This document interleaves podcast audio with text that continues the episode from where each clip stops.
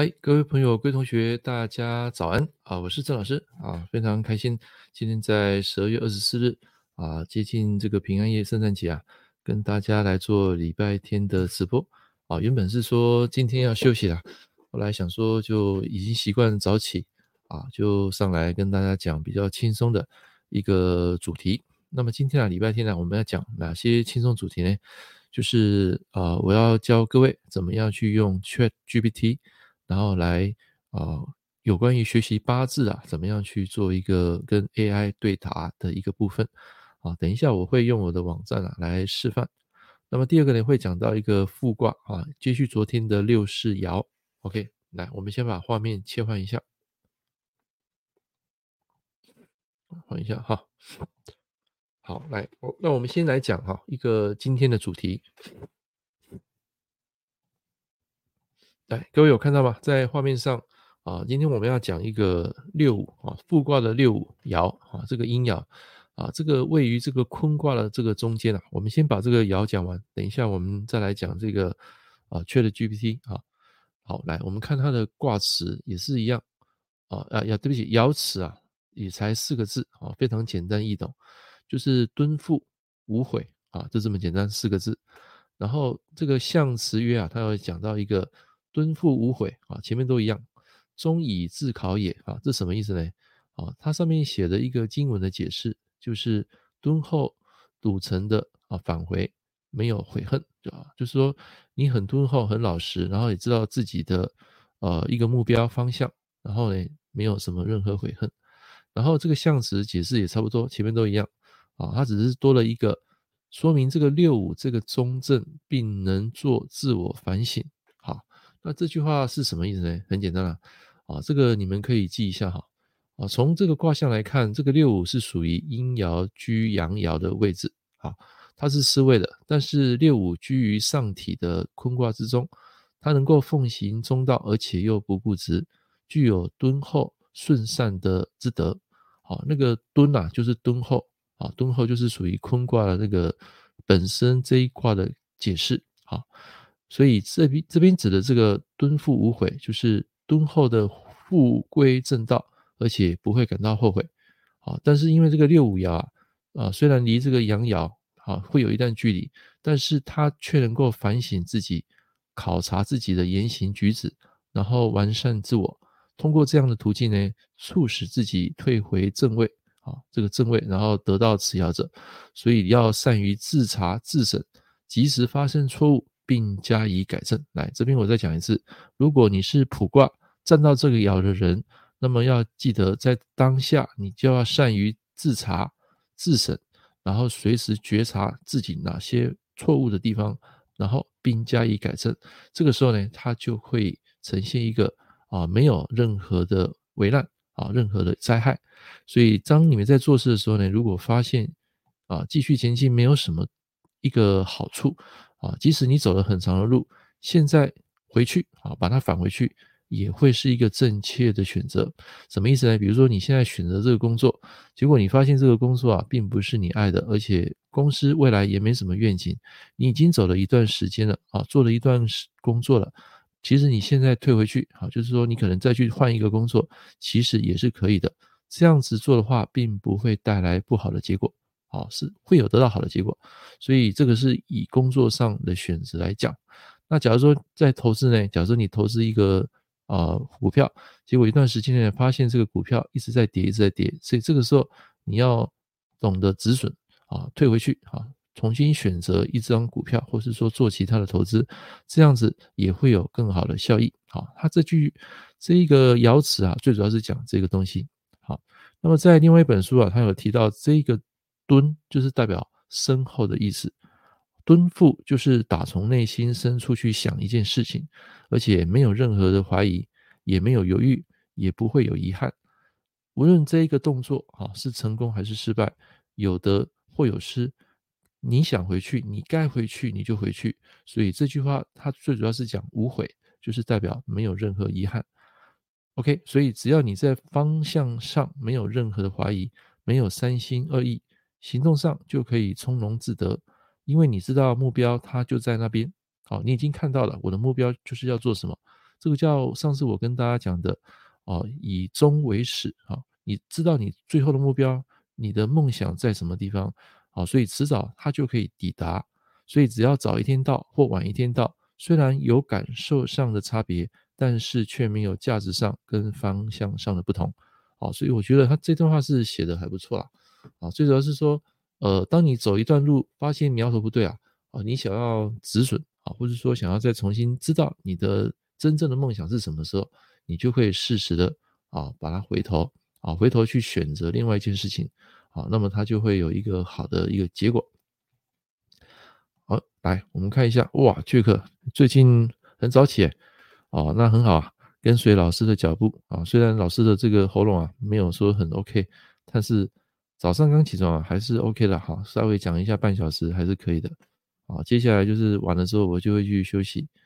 好，孙宁早安，哎，哦，忘了把你邀上来哈，我现在放这个连接在右边。好，那么其他同学想上来的 也可以哈。好，建议早安。好，那我们再来看玉珍。好，那这边有想要上来的同学，好，就跟着我一起上来。好，我们一起来啊，等一下来教授这个 ChatGPT。好，所以这个瑶池啊，啊，基本上就一个比较简单的逻辑啊，就是很敦厚的，然后去认知自己的啊弱点，或是说你应该止损的项目，然后适时的回头。啊，所以假设你们有卜到这个卦，它的意思是这样。那回头啊是不会有悔恨啊，不会有任何的遗憾啊，那个意思。好了，孙正英早安，老师早安。啊，刚起床是吧？对啊，没有有点鼻塞啊。哦，鼻塞哈，太冷了。寒流哈，北部是我们比南部还冷。我们南部今天是还好哦，但是早上起床还是会很舍不得离开这个被窝哦，但是我还是爬起来，哎，还是爬起来了哈。本来是说今天要休息了，我想说已经做习惯了。就每天早上啊，跟大家分享，顺便练习我的台风口才。好，各位昨天有看到我发表那首歌吗？啊，有看到，有看到了，请按一。哦，那首歌我跟各位讲，那已已经三年前唱的啊，那不是最近唱的，因为最近我的喉咙是根本不行了。啊，那就是刚好找到那个一个叫什么剪映嘛，剪映的软体，然后它可以把声音啊啊优化。啊，变得跟当下我们那时候在录的时候呢，那个声音可以把背景音乐啊，背景的杂音给降噪。降噪的意思就是说去掉背景音。哦，所以现在的科技啊，好，那个软体都可以达到一些以前我们所做不到的事情。啊，所以你们会觉得很神奇啊，对不对？所以你就是它可以真的很神奇，很神奇啊，它可以把声音变。那我觉得老师唱歌蛮好听的。哦，没有，反正是三年前了，现在不行了。现在现在不，现在不要叫我唱歌啊！我现在喉咙不太不太舒服啊，只是说那个那个时候啦，而且那个要练的，要花时间练的哈。啊，只是说兴趣，所以我跟各位讲，当你人生找到你的目标的时候，当然你就往目标走。那如果没有，就找一个兴趣，比如说你最近很低潮，那我建议你就找一份你真正有感觉、有爱的事情去做。好，有时候你在。哦，做那件事情，你会生发出一种能量，那个能量呢，一般都是正能量，可以启发你现在工作上啊，或是生活上的一些低潮，啊，可以，它可以把它 cover 掉，啊，纵使这个兴趣是不赚钱的，但是它可以暂时让你有能量，啊，我觉得这样子就非常的值得，OK，好，那今天这个瑶池啊，我们就讲到这边，好，各位来有学到东西吗？有学到东西的，帮我按个八八八，好，我们现在要开始来探讨。另外一个东西哈，叫 ChatGPT。来，我把这个网页把它换一下。好，来，现在网页啊，我把它切切过来了哈。你们有玩过吗？有玩过的朋友，帮我按个一一，让我知道一下有没有玩过。哦，那个场上啊，才才四个人，四个人真的是礼拜天是最少的哈，所以能够上来哈，我感觉你们都是。都是铁粉啊，哈啊，玉珍啊，建议啊，还有那个孙宁啊，你这几个，还有 FNC 啊，目前场上四个，好，没关系，来，有看到画面哈，看到画面的话，现在有、啊、那个孙宁，我把这个网站贴在这个留言板里面，就是我现在的现场的留言板哈，那你们有兴趣啊，可以去注册，啊，好，就是就是你们可以去注册，就是说你进去之后。你就可以登录你自己的 Google Gmail 啊，在左下角它会有一个登录选项，它会叫你用你的账号登录。好，那登录完之后呢，就会看到我跟我画面一模一样的一个界面。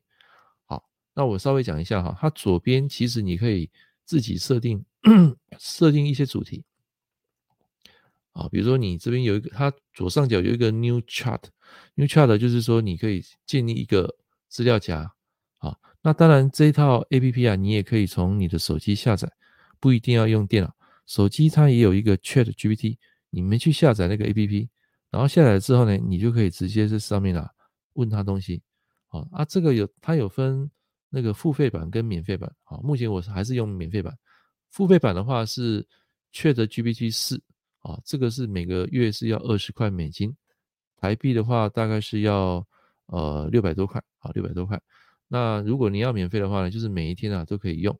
那 ChatGPT 4这一个是付费版，一天它好像有限制，好，它速度会比较快，而且它内容会更精致。好，那一般你用这个三点五就可以了，啊，除非你是呃做这个文字工作者才需要去用到 Q 的 GPT，。好，那我们直接今天啊用。ChatGPT 三点五来讲啊，怎么样去问他问题，然后从八字啊要怎么去生发。来，现在请同学啊，你们各问一个问题，好，然后我把这个问题贴在上面，好，然后没玩过？哎，不会吧？A1C 你不是常在接触网络吗？还是你都只是在做投资？啊，那这个其实这个要懂，因为这个是未来的趋势，而且它可以变成我们的第二大脑。啊，那个孙妮老师，你有玩过吗？我有玩过别的。哦，不是这个，这个因为 AI 有好多种哦。哦，所以你是玩其他的是，OK。我我之前有有一个有一个人跟我玩那个 AI，然后他他是用那种占卜的嘛，然后他叫我抽，然后我最近是是下载另外一个 AI 哦。嗯嗯，那那是什么样的类型？好像类似吧，类似啊。哦，所以不是这个 ChatGPT 是？不是，哦，应该不是。OK，那是另外一种。那这个是比较大的了，大的一个厂牌啊。啊，那我都是用这个来当做我的第二大脑。来举例哈，比如说，哎，我这样讲，比如说我昨天我去看宅，帮一个客户看宅，然后他的房子只有一面，就是房子你有没有看过？就是说一般来讲就是有。哦，前面跟后面嘛，然后可能一栋会有两户啊，或是四户、五户，然后它会分左右两边嘛。那昨天我去看的那个房子，它只有一面，哦，它并没有侧面，就是所有的住家它是同时面向这个西北向，啊，西北向就是乾卦，它同全全部面向西北向。然后我感觉进去之后，那个房子啊是非常怪，啊，各位你们如果要买房子哈，要记得。尽量不要买啊，整个楼层的最后面那一间，听得懂吗？就是走廊的尽头最后一间，那个最后一间好，你会发现有些他们在卖新屋啊，或是那个代销，他们很难将最后一栋给卖出去，好，因为那个就是我们讲的无尾相，好，所以那个房子它的气啊，它是有如那种啊直冲线，啊直冲线，然后整个冲到最后一间。好，那最后一间基本上我昨天去看的时候呢，它是有开窗，但问题是它是直冲线，然后结果进去看，感觉也没有说很 OK，因为它对面有一块空地。好，各位你要记得哈，看房子啊有一个技巧，如果你问那个中介啊，或是问那个代销的现场人员，他们会跟你说啊，那个是停车场啊，这个未来不会盖啊，哦，你们一定要保持一个怀疑态度。那个我跟各位讲。那个盖的几率是几乎百分之九十九，好，不要怀疑，好，什么时候盖，没有人跟你预测，但是他们为了让房子更好销售，他会跟你说这个以后这个会当公园啊，这个不会盖啊，可能还要好几年啊，好，所以你不用担心啊。事实上盖完之后，你的视野搞不好有一些壁刀啊，就冲到你们家的这个客厅来了。所以你们如果未来买大楼买预售，一定要去看好它的周遭的一些土地的状况。好建啊，那个建物的状况，如果是那种已经盖好的公园，比如说像美术馆，啊，或是说已经政府的那种啊一些用地，好，或者说它前面是一整排全部都透天，好，那这种盖的几率就不高。但如果是空地的话，如果你们买大楼，尽量能够买高一点。但是因为高楼层它的这个价位啊，也是要价不菲啊。那你如果买这个低楼层啊，是比较便宜。可是有时候那个透天的房子，刚好他们家的水塔就对到你们家，啊，那个水塔对到你们家，你要看距离。如果距离越近啊，啊，这个啊伤害性越大。啊，就是代表说，呃，风风水学他有一派是讲啊，行家有讲说，如果是看到那个，呃，就是屋顶的那个水塔，就是表示容易掉点地。好，这是他们讲的哈，不知道是真的还是假的哈，反正你们去应验。好，就是看到一些有形的让你不舒服的，一切都可以称为煞。好，来，那现在哈，我们来玩一下哈，来，我们就我们就以这个问题来讲哈，就是你你有谈到说 AI 好像可以制作动画，可以啊，它可以说故事，可以编成一个小说，也可以帮你写一篇论文。好，只要你丢给他一个主题。而且每个人写出来的，呃，就是 AI 写出来的，每一次通通不一样。好，那其实还有很多啦。下次我跟大家介绍，还有那种数字人的，还有那种 AI 图文生成。好，早期是用 Midjourney，好，但是我觉得 Midjourney 我现在没有在用了。好，一方面它要付费，一方面它要下达很多那个 prompt，我觉得很麻烦。我现在直接用一套非常简单的，大概一次它就会生成生成四张图，而且是免费的，哦，没有限制。而且那个画质可以高达大概啊、呃，就是四 K 的画质，那个图片哦，图片的画质可以高达四 K 的画质。好，对啊，就最后一间啊，就是你进去整栋的最后一间。好，所以你老师，你知道我在讲这个风水的最后一？知道。哦，那你跟这个 A、B、C 稍微解释一下。好，我把这个画面换一下。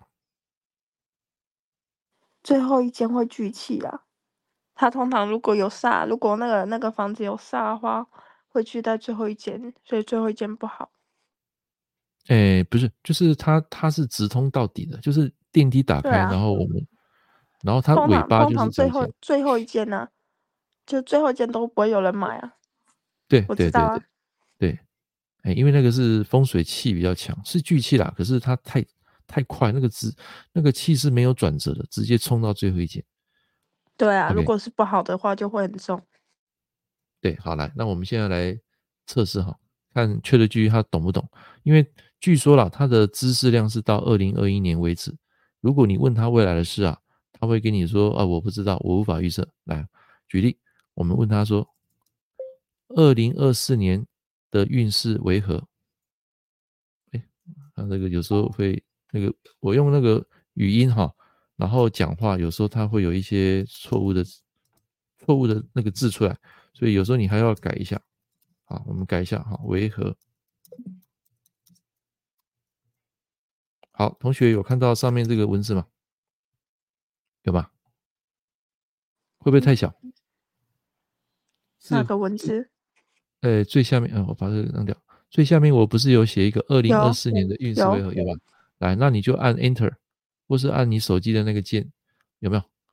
你有没有看到他写什么？他说：“抱歉，我无法预测未来或提供占卜或运势相关的准确信息。未来是不确定的，每个人的运势都会受到各种因素影响，包括个人的努力、环境、机遇。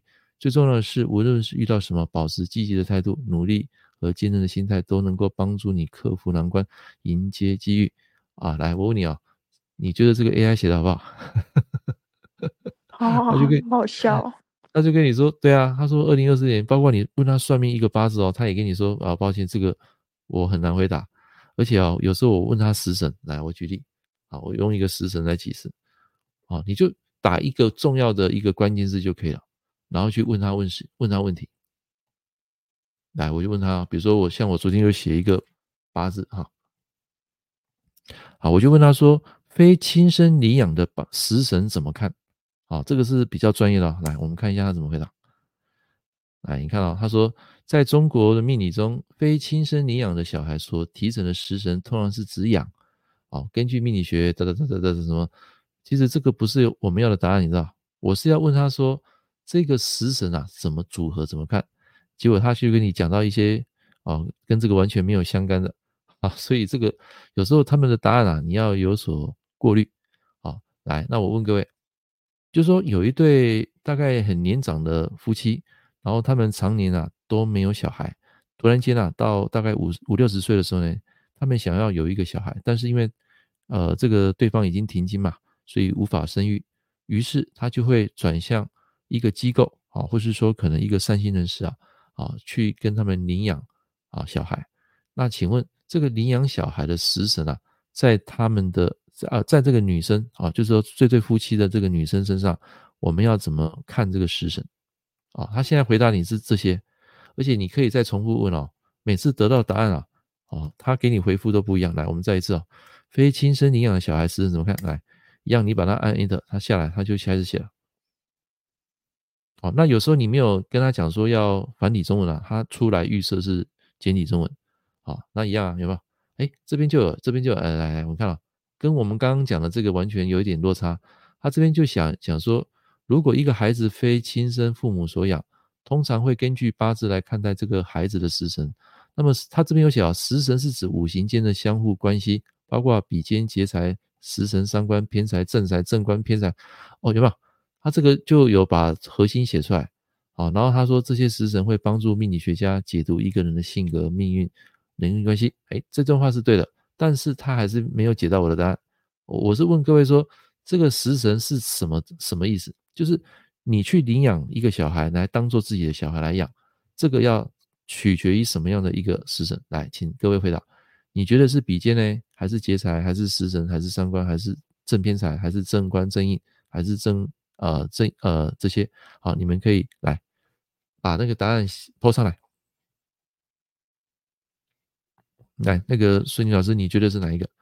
就说如果我觉得是 大运的食伤，或是命理的财星。哎，哎，大运的食伤，哈，这是跟我的想法一样。那好，那你刚刚有提到说本命的财星啊，来，那怎么解释？因为他是想，就比如说他可能透过一些关系或花一些钱嘛。对对，花一些钱，然后得到孩子，是这个意思吗？对啊。因为他是有欲望想要小孩这件事啊，所以小孩就变成钱啊。哦、嗯呃，应该是他花一笔钱出去了，因为他要领养嘛，领养就是要花钱嘛。对，对啊，一般来讲，这个都是在动态的哦。你你不可能生下来就是你看得出他的八字，这个人是有领养的哦。你可以看出来，这个人小时候可能他的生小孩的几率不高。有时候你要看动态哦，啊，动态有时候他会来破坏，就是有些女生可能不爱小孩。这个从先天命盘可以看得出来，那有些小有些女生啊是非常容易怀孕，那个也容易看得出来。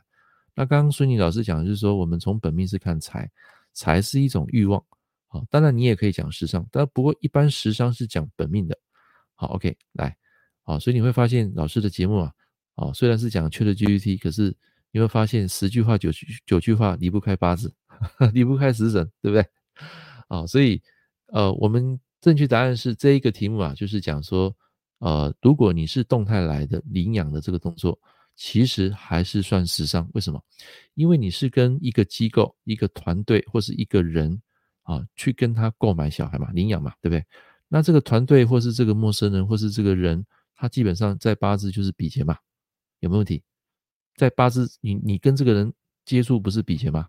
然后跟这个比劫去买他的小孩。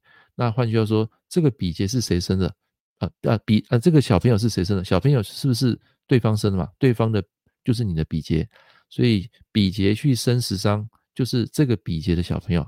然后你用你的财去把这个小朋友给买回来，所以后面就是多一个但书，可能是用你的财，好财来合这个食伤，好就变成你自己的小孩，听得懂吗？就是对方的小孩是比劫生食伤嘛，那是对方的，可是这个食伤呢是我要的。所以我用我的钱，用我的财去合走这一个食伤啊，这个财合食伤就是从外来的一个呃团体啊，或是说那种代理孕母去得到这个小孩。好，来到这边听得懂的，请帮我按个八八八，谢谢。哦，你说 AI 有时候它是死脑筋，不如人工灵活，没有，要看你怎么问它啊，你问的方式很重要。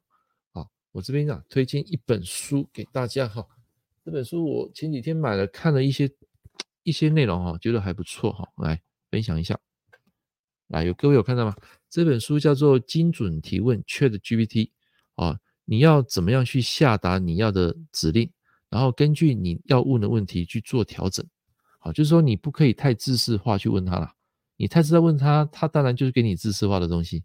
所以你的下标的那个文字啊啊是很重要的。比如说，来，怎么样才能创业成功？来，我们现在举例哦，来，我们用这个来举例啊，你们都想赚钱嘛？来，那我们现在用创业这个部分来做一个示范。啊，来，那你就是在那个 ChatGPT 啊下面有一个啊问他的一个 message 地方啊。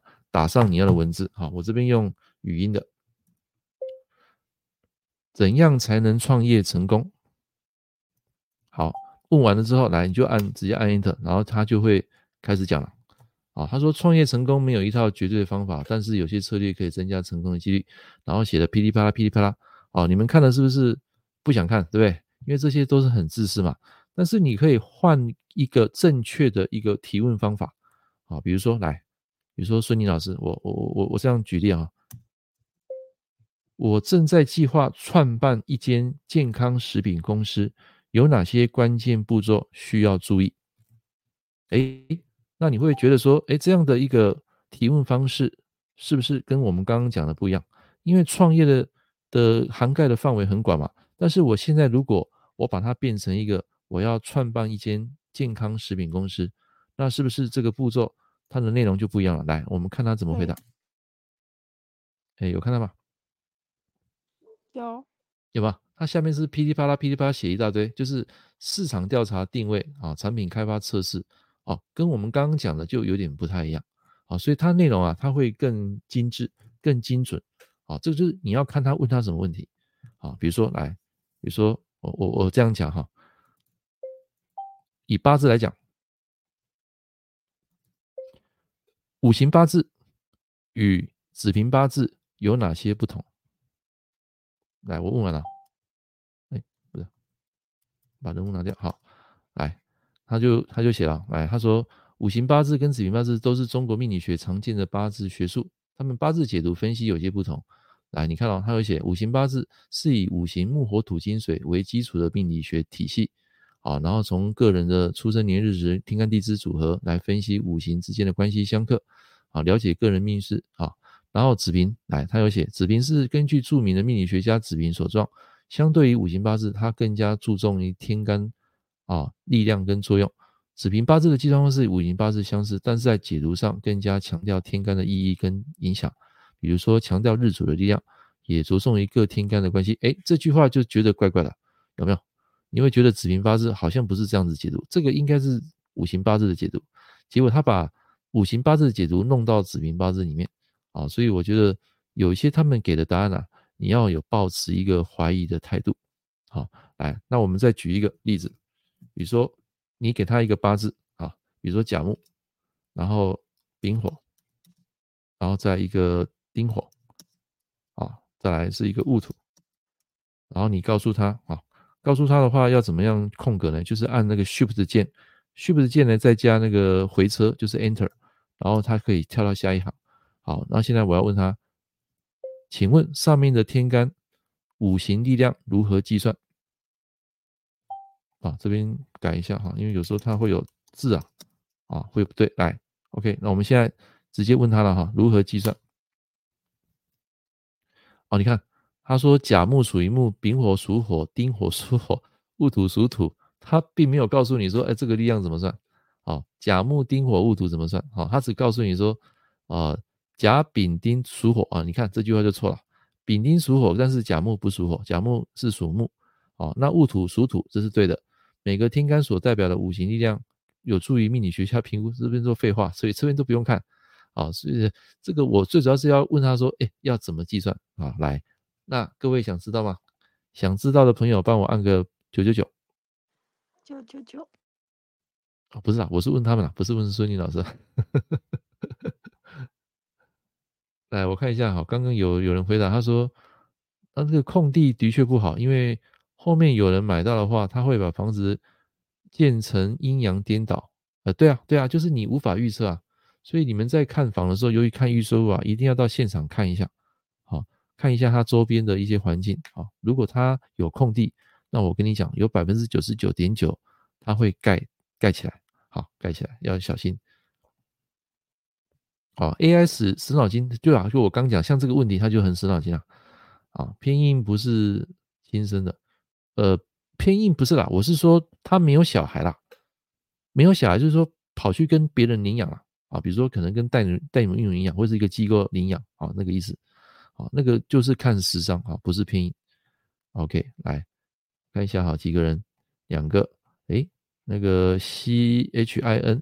H U S H U 啊，我看你最近也蛮常上来，好，要听吗？好，来，来，我们现在哈啊，回到这个地方哈，我们就来讲一下啊啊，这个阳啊，在在八字的一个力量来讲，它就是啊属于两分的啊一个动作啊。然后呢，我现在再告诉他，我告诉这个确实日机然后告诉他这个丁火，丁火它是一分，然后再来再一个逗点。然后再告诉我，告诉他这个戊土，好，这个戊土它是两分，它是阳的，好，然后后面夸胡跟跟他讲说，这个丙火，哦，丙火是日主，好，我我现在等于说我在教他，你知道吗？我教他之后，他就会学起来哦。这个 AI 很厉害哦，它可以吸收人类的一些知识，好，然后我跟他讲。依照五行流通来计算各个五行的力量分数。好，来这边再改一下，因为这个五行啊，它把它写成错了啊，所以我这边改一下。依照五行流通。好，来，然后完了之后按 Enter 哈。来，你看哦，你看他怎么写？他说。根据五行相生相克的原理，可以针对甲、丙、丁、戊这四个天干的五行力量进行计算。在五行力量呢是木生火，火生土，因此甲和丁，甲和丁生丙，然后丙生戊。哎，来，我问各位，你觉得这句话对吗？来，孙妮老师，你觉得他讲这句话是对的吗？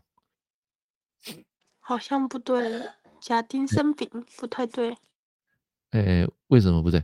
丁啊，丁生丙啊。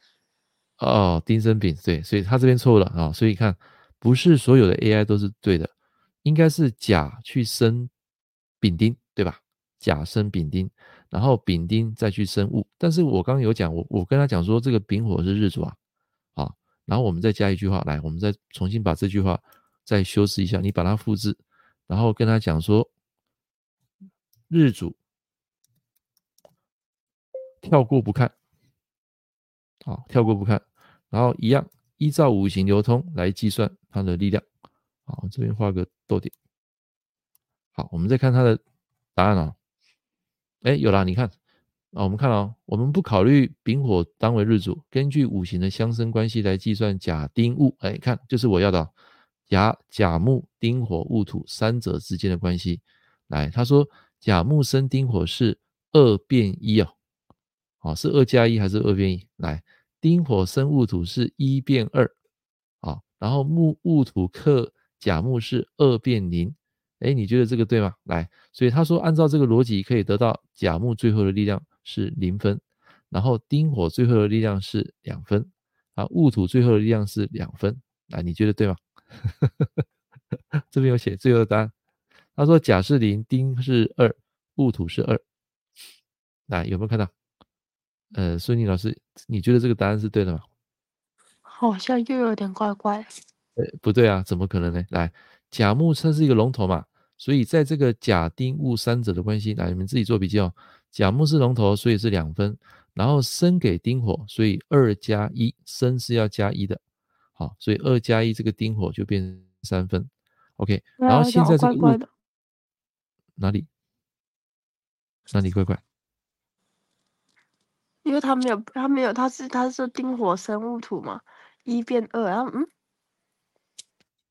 丁火生戊土，没有啊，他这边是写戊土克甲木啊，这是错的啊，所以这个这句话是错的啊。那我现在讲正确了，我是说在这三个里面很简单嘛，你们不是有买我的书嘛？它的流通就是甲木生丁火，丁火生戊土，然后甲木关注戊土嘛，对吧？之前我的书不是这样写嘛？OK，那谁是龙头？甲木嘛。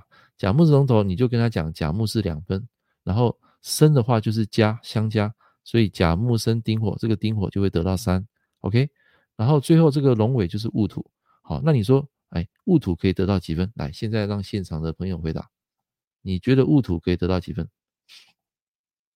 啊，Jack 啊，Jack 也是我学生啊，他已经学过了。好，来，他说丁火是三分啊，答对。然后戊土也是三分，因为甲木关注戊土，好，太好了，正确答案就是上面。好，来，所以这个题目就很简单，这个戊土啊得不到甲木的力量的啊，因为甲木它是阳的啊，戊土也是阳的，所以当你出现有两阳一阴的时候，中间有一个丁火小桥，那么这个呃甲木的力量是过不到这个戊土的。所以这个戊土它只能得到丁火的这一分，换句话说，戊土总 total 在本命总共是三分，好，这才是正确答案，哦，所以这时候你要怎么去跟他讲呢？你要跟他讲说，相生是相加的结果啊，相生是一个相加的结果，好，再来，相克是一个相减的结果，然后。再请他，请再重新计算力量。刚刚你计算的方式是错误的。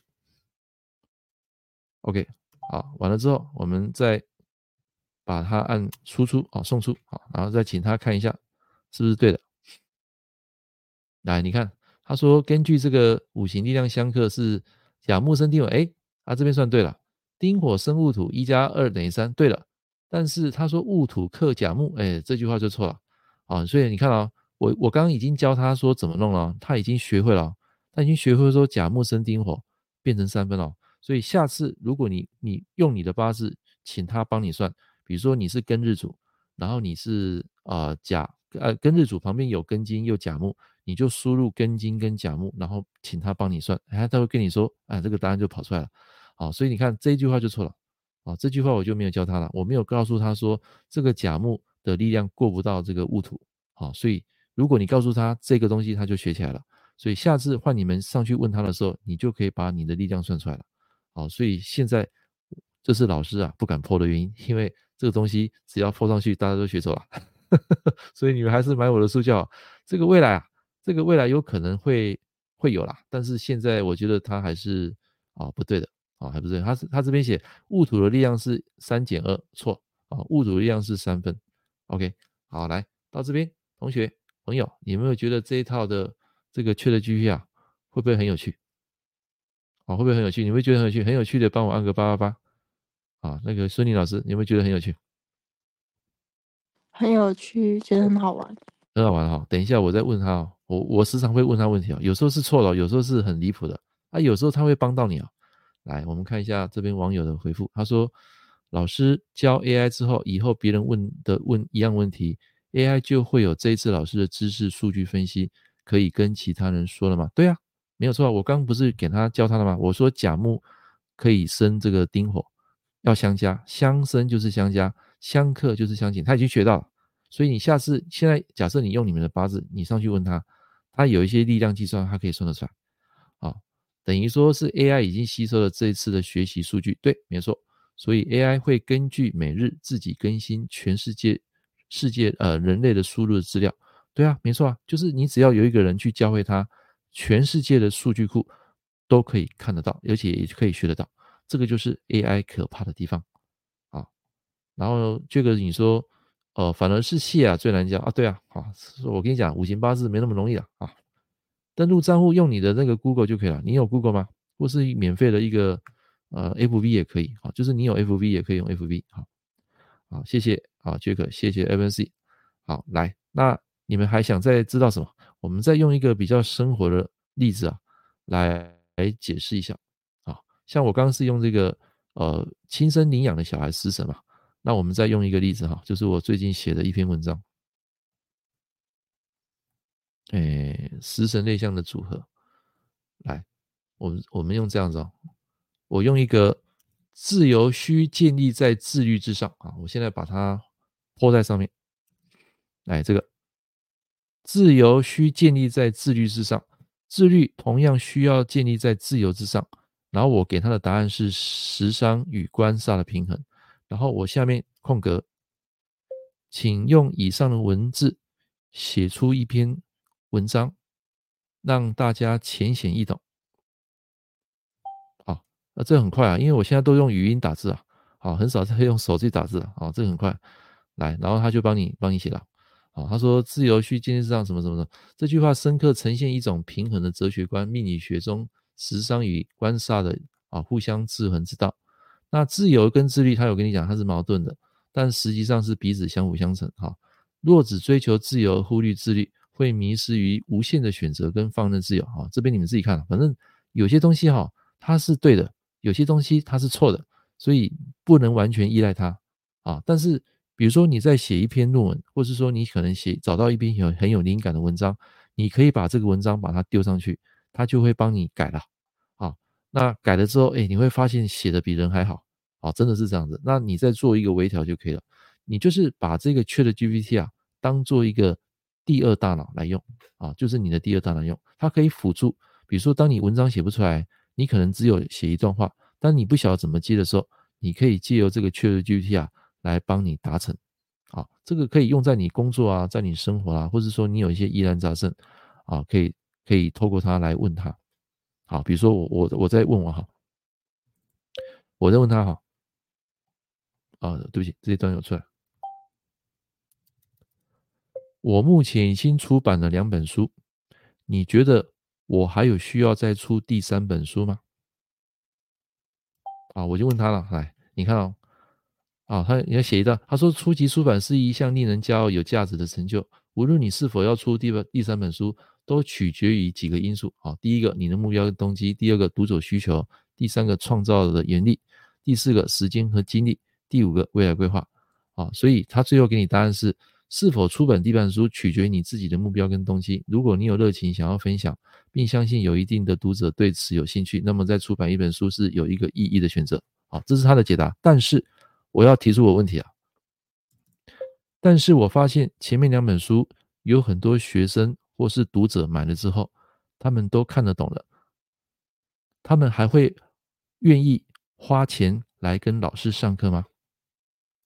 哦，我就问他这句话，我问他这句话，然后好，好，他就给你回答，他说这是一个很好的观察，即使读者能够理解并受益你的书籍，但未必表示他们不会啊花钱来给你上课。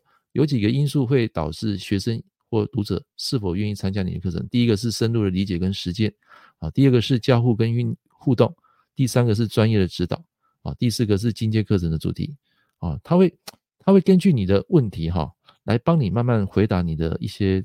你内心的疑问，但是有些是比较自私啊，所以你在提出这个呃问题点的时候，你要更明确一点。啊，那个动机啊跟目标要更明确一点，好，他回答会更精准啊。当然，这个我刚刚是用免费版的三点五的，假设你是用付费版的四点零的，他可能回答的东西啊，他会更准确啊。之前我有付过一次费了，后后面我就没有了，因为最主要我用免费是来修我的一些写的文章，让这个文章啊更通顺。然后你再改一下，啊，这个文章就会变成你自己了。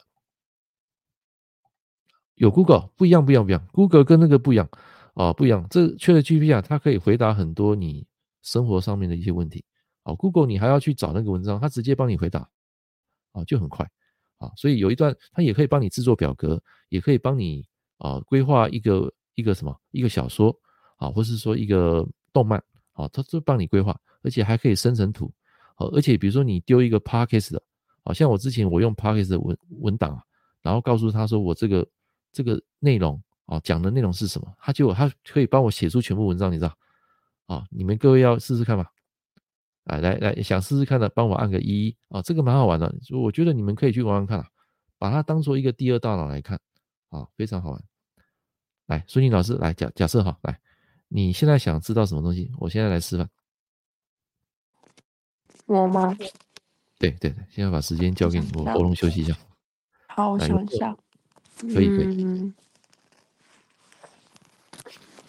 让我想一下最近最近遇到的事情。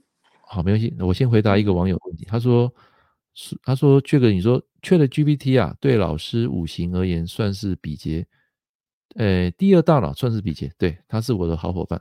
哦，你也可以讲是他，他是你的财啦。好，他是你的财，也可以啦。”因为他是为我所驾驭嘛，你驾驭的好，他的东西就是可以为你所用。你问的问题不对啊，就是你这个问题就没办法驾驭啊，没法驾驭的话，他给你的答案就是错的。所以你要记得啊，它的一个内容的资料库是停留在二零二一年。好，所以如果你问他二零二二年以后的一些世界的产业啦，发生什么国际大事啦，他是回答不出来的。啊，我我我不我是不知道他现在有没有更新啦。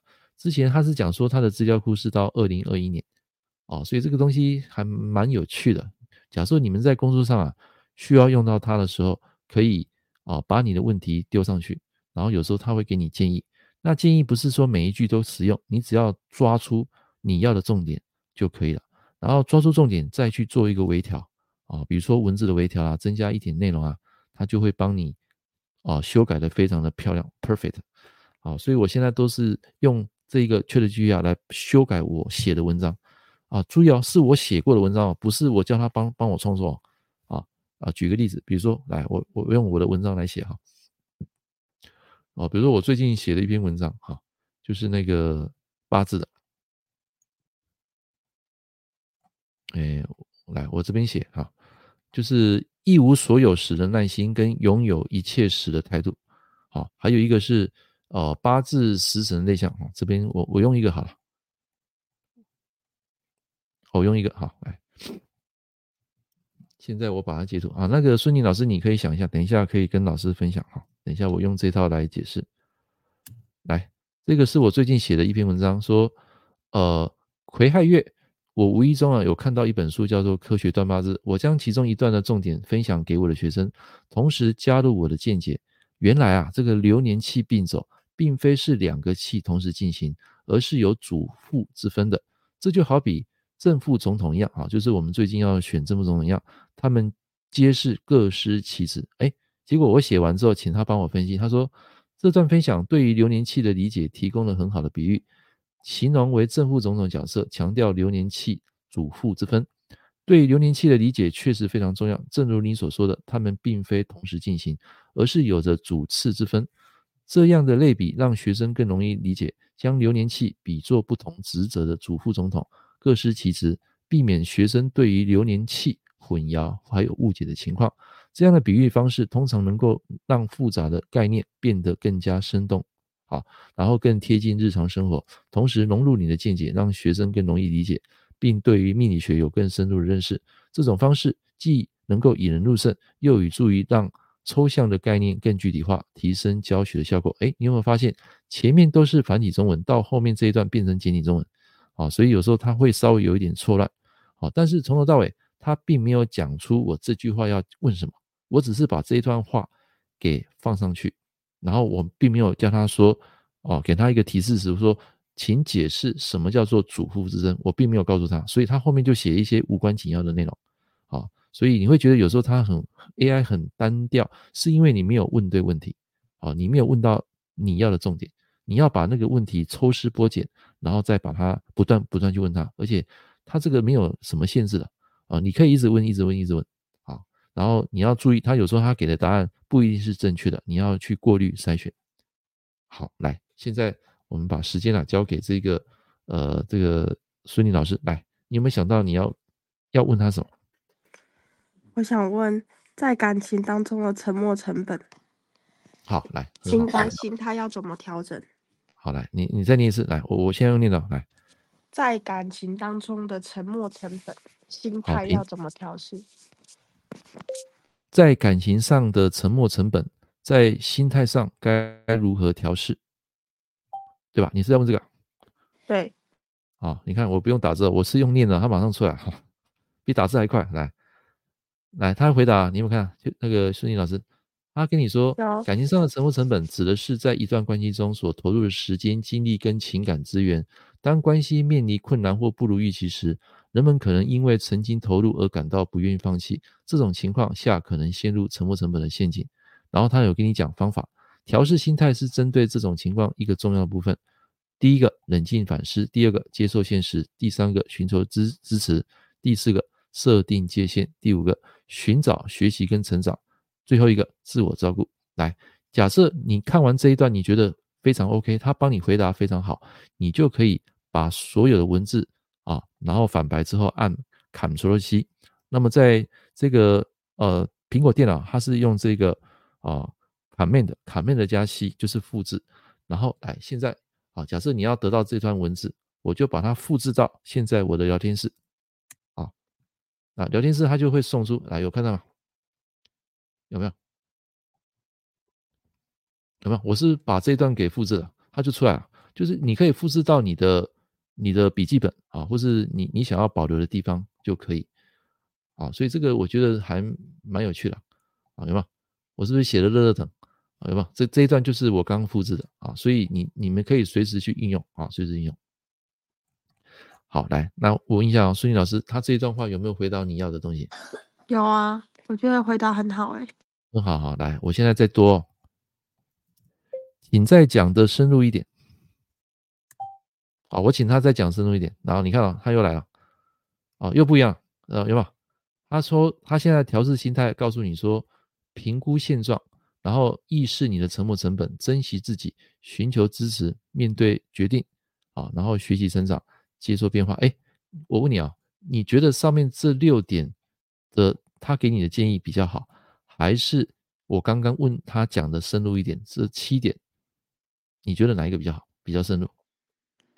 应该说是渐进式的，我觉得。对，渐渐进式就是你要不断去问他，问他把问题核心给问出来，啊，就对了。然后他有讲到一个重点，你看哦，最后一句话，他说调试心态需要时间跟努力，但了解沉没成本的存在，并学会放手，并能够解帮助你解决更好照顾自己，寻求幸福跟自由。哇，这张写得太好，好，所以你就可以再再继续问他，啊。比如说你最近遇到什么感情事啊，然后跟那个女生啊到底怎么样？你可以把你的问题丢上去，然后他就会帮你回答。好，而且回答这像这种生活问题啊，不是属于那种像我们这种八字学术啊，他基本上回答都会非常的精准。好，所以这个是今天啊跟大家分享的。好，有很多人说很有趣啊，很好。OK OK，来各位在呃最后几分钟啊给大家提问，你们有没有想要问他的？然后我来做示范，有没有？有的话，请你们把问题打上来啊！哎，孙宁，你还有其他问题吗？有没有想再问他的？我想一下。现在是六点五十三分，嗯，哇，我们已经讲快一小时了，光讲 ChatGPT 就讲一个小时。哦，这个蛮好玩的，你们可以慢慢去玩啊。那如果你要更精确、更多的那种内容啊，你可以付费啊。那左下角它有一个啊付费的选项啊，就是用美金。美金的话是一个月二十块，啊，二十块，那台币大概六百多，啊，一个月六百多，啊，那它当然它有限制了，好像是一个时间只能问二十五个问题吧，好像只能限二十，不过它的答案是会比这个三点五版本的会来的更精确，好，就是四点零版本会比三点五来的精确，好，那现在有很多很多东西都可以创作了，呃，不只是这里了，哦，像我有我去那个腾讯啊，大陆的腾讯啊，他们只要。你打一篇那个标题，就是你打一篇标题，比如说像刚刚那个孙妮老师，他刚问说感情的沉没成本，哇，他就帮你写噼里啪啦噼里啪啦那个一一大堆文字出来，啊，这个下次啊，啊，我再跟大家来做这个示范，啊，再分享。来，现在有一个朋友，他有问说，他想问说未来火运有哪些行业？来，啊，来，那我们我们先来问他，哈，我们回到 ChatGPT，啊，孙妮老师，你也可以再想一个。未来二十年的火业有哪些？啊，火焰，他打到火焰去了。我们改一下啊，把这个字改一下。来，就问他。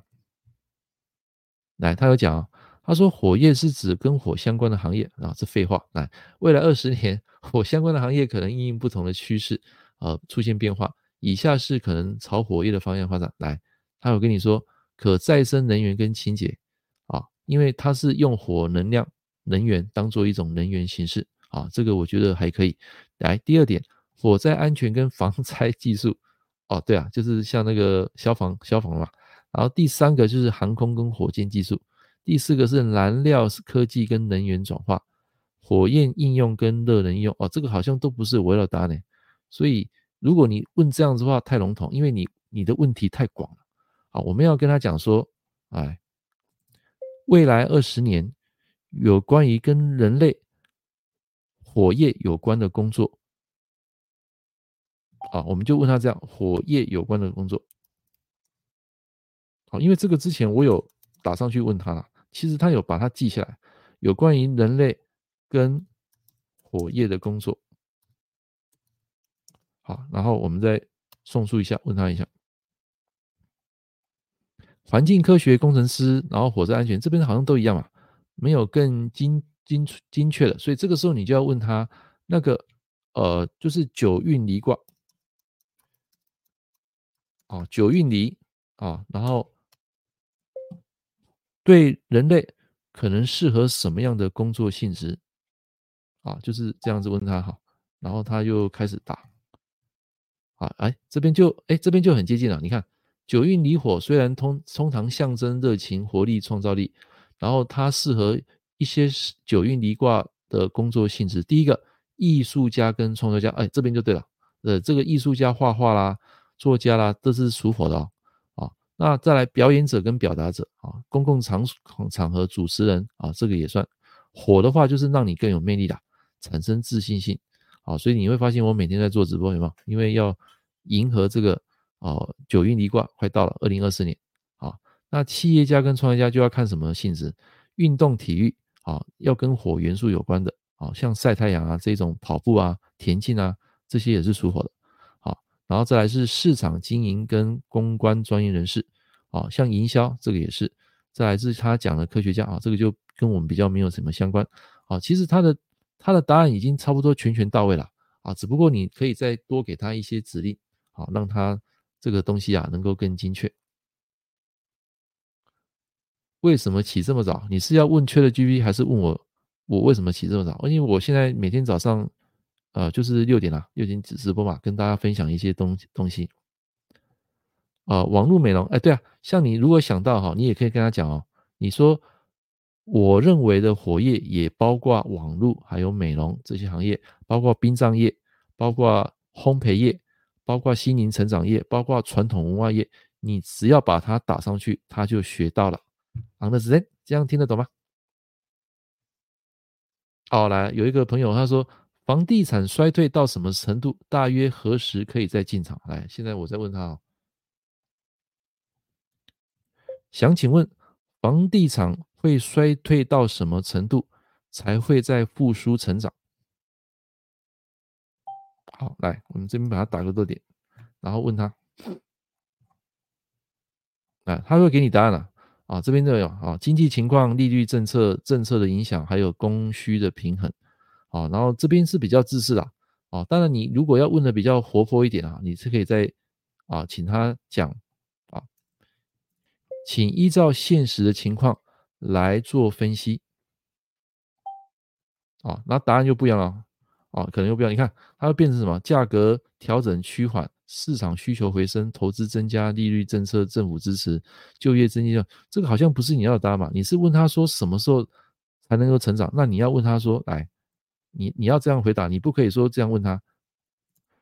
最近这两年房地产市场衰退到某一个程度了，请问你认为？房地产的市场在哪一年能够复苏并成长？哎，复苏好像不是，啊，我们就我们就讲这样哈，就是哎，好，拍子这边多了一个，请问你认为房地产市场在哪一年能够呃，就是能够成长了啊？因为我刚刚不小心按到，好，重来，复苏成长，来，我们再问他，就是你问的问题要要明确了。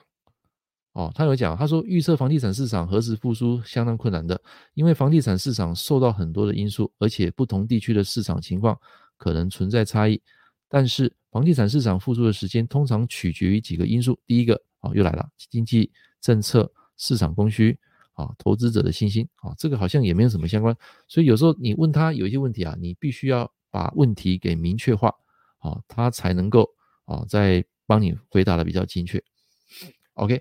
好，以上是今天啊跟大家示范这个 AI 啊，ChatGPT，你也可以用在命理学八字啊来做一个提问啊，就是你们要学会提问力啊，啊，提问力很重要，问什么内容，什么样的一个啊 prompt，prompt 就是提示词的重点，那些内容是很重要的。好，同时你也可以教会他，学会它。